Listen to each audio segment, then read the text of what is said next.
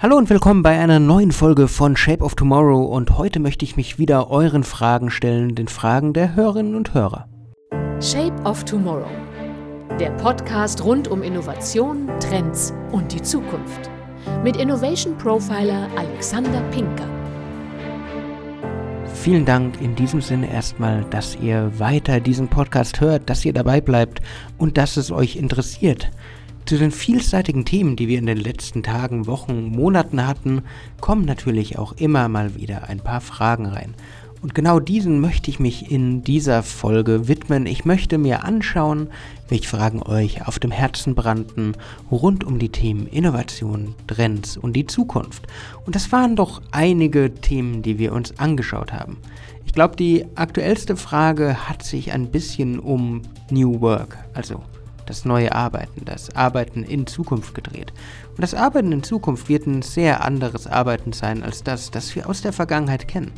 Aber das ist auch nicht Schlechtes. Die Frage war, was denkst du, wie sich beispielsweise Raumkonzepte in Zukunft verändern werden? Und ganz ehrlich, die Raumkonzepte der Zukunft werden anders sein. Wir werden ganz anders zusammenarbeiten, zusammenleben. Das, was wir als innovative Arbeitsräume bisher kannten, wird sich verändern. Allein weil sie auch nie richtig angekommen sind. Die Großraumbüros, das ist immer so ein Thema. Das kommt aus Amerika. Das haben wir uns von Silicon Valley abgeschaut und das ist auch nichts Schlechtes, aber wir dürfen nicht vergessen, dass wir einfach unterschiedliche Hintergründe und Wege haben, wo wir aus der Arbeitswelt herkamen. Wir Deutschen, wir kannten vorher schon Einzelbüros, wir kannten es, unseren eigenen Raum zu haben. In Silicon Valley in Amerika, im klassischen Konzernbetrieb, da waren es diese schönen Filzwände, diese Waben. Und diese Waben haben immer kleine Probleme gesorgt. Das heißt, für die war das Großraumbüro eine tolle neue Möglichkeit. Bei uns war es vielleicht für den einen oder anderen sogar eher ein Rückschritt. Und für die Zukunft der Arbeit, für das New Worken, für die Zeit nach Corona werden wir stark überlegen müssen, wer braucht was. Das heißt, die Reflexion wird sehr viel stärker im Fokus stehen müssen. Es wird sehr viel stärker geschaut werden müssen, wer will wirklich mit den Kollegen zusammen am Tisch sitzen, wer will ein eigenes Büro haben. Man darf nicht einfach in diese Großraumbüro-Thematik mit den Shared Desks reinfallen, weil, ganz ehrlich, das bringt einen auch nicht weiter sondern man muss offen sein für die individuellen Wünsche und Forderungen der Mitarbeiterinnen und Mitarbeiter. Eine andere Frage bezog sich auf Folge 49. Wir brauchen Macher, keine Helden.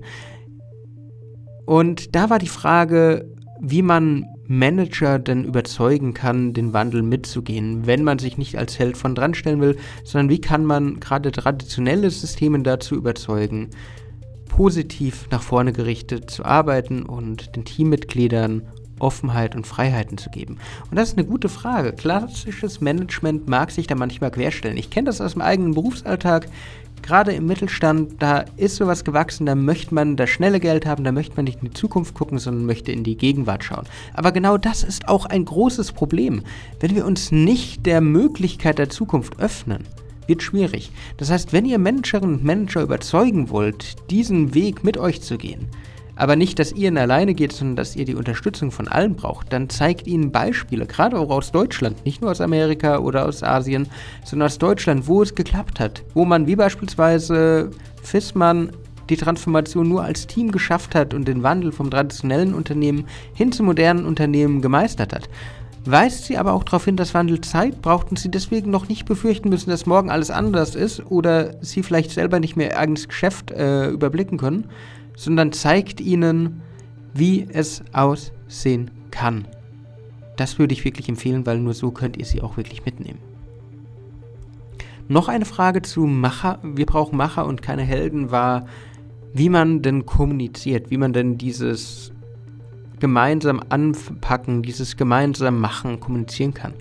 Und ich glaube, es ist immer sehr hilfreich, eine gemeinsame Story sich überlegt zu haben, eine gemeinsame Geschichte definiert zu haben. Sei es der Gipfelschwimmer, sei es der Nordstern, sei es einfach das gemeinsame Anpacken. So kann man den Wandel viel besser kommunizieren und Leute zum Machen motivieren, wenn sie diese Veränderungen in Schemata, in Sachen, die sie kennen, wahrnehmen und sie damit auch besser verstehen und greifen können.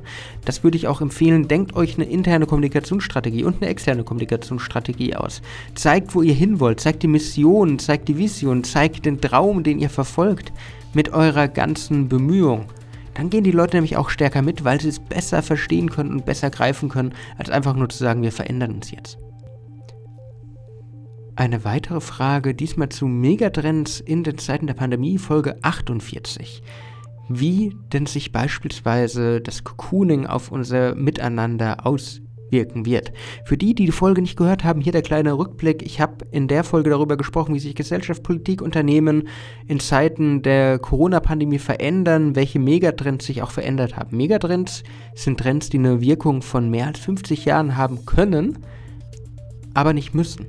Und in diesem Sinne hat die Pandemie sehr viel verändert. Und im Bereich des Cocooning geht es darum, dass wir uns in unseren eigenen vier Wänden sehr viel wohler fühlen, sehr viel zufriedener sind und gar nicht mehr raus wollen. Das bedeutet aber, dass wir dieses Erlebnis viel stärker schaffen müssen als Unternehmen, da wir die Leute überhaupt noch sprichwörtlich aus den Häusern locken.